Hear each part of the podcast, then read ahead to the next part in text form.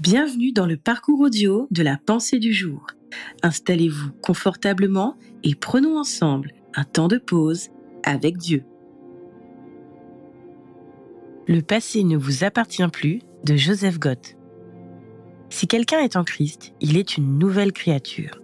Les choses anciennes sont passées, voici, toutes choses sont devenues nouvelles. 2 Corinthiens, chapitre 5, verset 17. Vous est-il déjà arrivé de vous replonger dans les souvenirs du passé, tel un flashback digne des plus grands films? C'est souvent mon cas. J'éprouve tantôt de la nostalgie pour mon insouciance d'autrefois, tantôt de la honte pour mes erreurs commises, d'autres fois encore de l'amertume liée à des déceptions. Si les souvenirs peuvent nous rappeler la puissance de la grâce de Dieu à l'œuvre dans notre histoire, ou encore nous servir d'avertissement, il me semble important de veiller à certains de leurs effets qui pourraient nous tirer vers le bas. Je souhaiterais ici attirer votre attention sur deux d'entre eux. La nostalgie.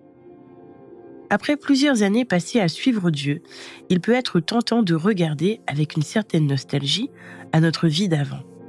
Quand des défis se présentent à nous, le Père du mensonge s'active et tente de nous remémorer à quel point l'herbe était plus verte autrefois. Je pense aux Hébreux qui, une fois sortis de leur servitude sous Pharaon, se mettent à regretter la nourriture d'Égypte.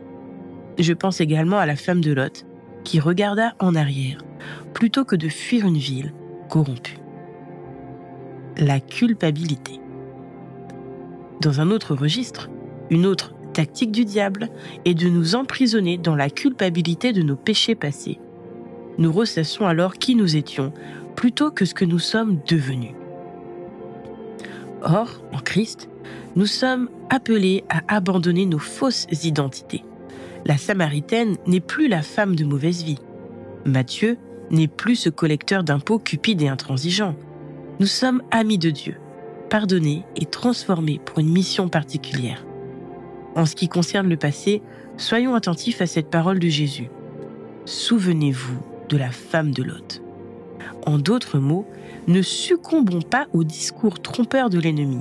Ne regardons pas derrière nous, mais au contraire, avançons les yeux fixés sur Dieu. Oui, les choses anciennes sont passées. Voici, toutes choses sont devenues nouvelles. Vous n'êtes plus la personne que vous étiez hier.